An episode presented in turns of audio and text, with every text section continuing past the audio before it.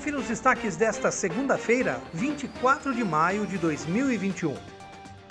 O vereador Pedro Kawai foi procurado por voluntários que administram e fazem a manutenção do Memorial Frei Sigrist no Jardim Glória para ajudar na manutenção do espaço.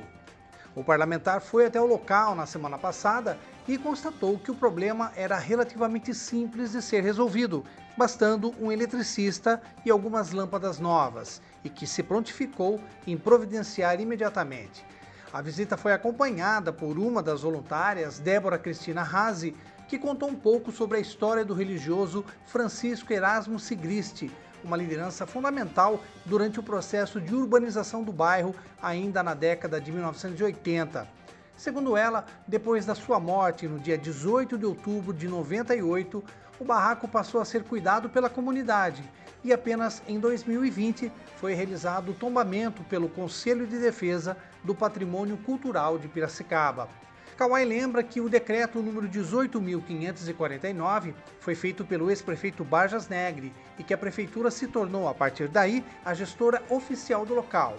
No entendimento do vereador, o ideal é que o imóvel se incorpore ao conjunto de próprios públicos que são geridos pela Secretaria Municipal de Ação Cultural e Turismo. Afinal, o seu significado está diretamente ligado à história do bairro Jardim Glória e foram prorrogadas até amanhã, dia 25 de maio, as inscrições para o curso remoto de auxiliar administrativo, voltado a pessoas com deficiência.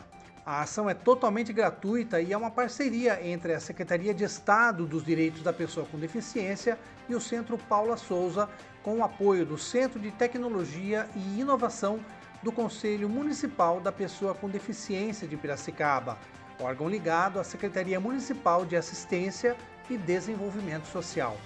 O curso terá carga de 60 horas e será realizado em 12 dias, sendo 4 horas por dia de segunda a sexta. As pessoas com deficiência podem obter mais informações através do site pessoacomdeficiência tudo junto,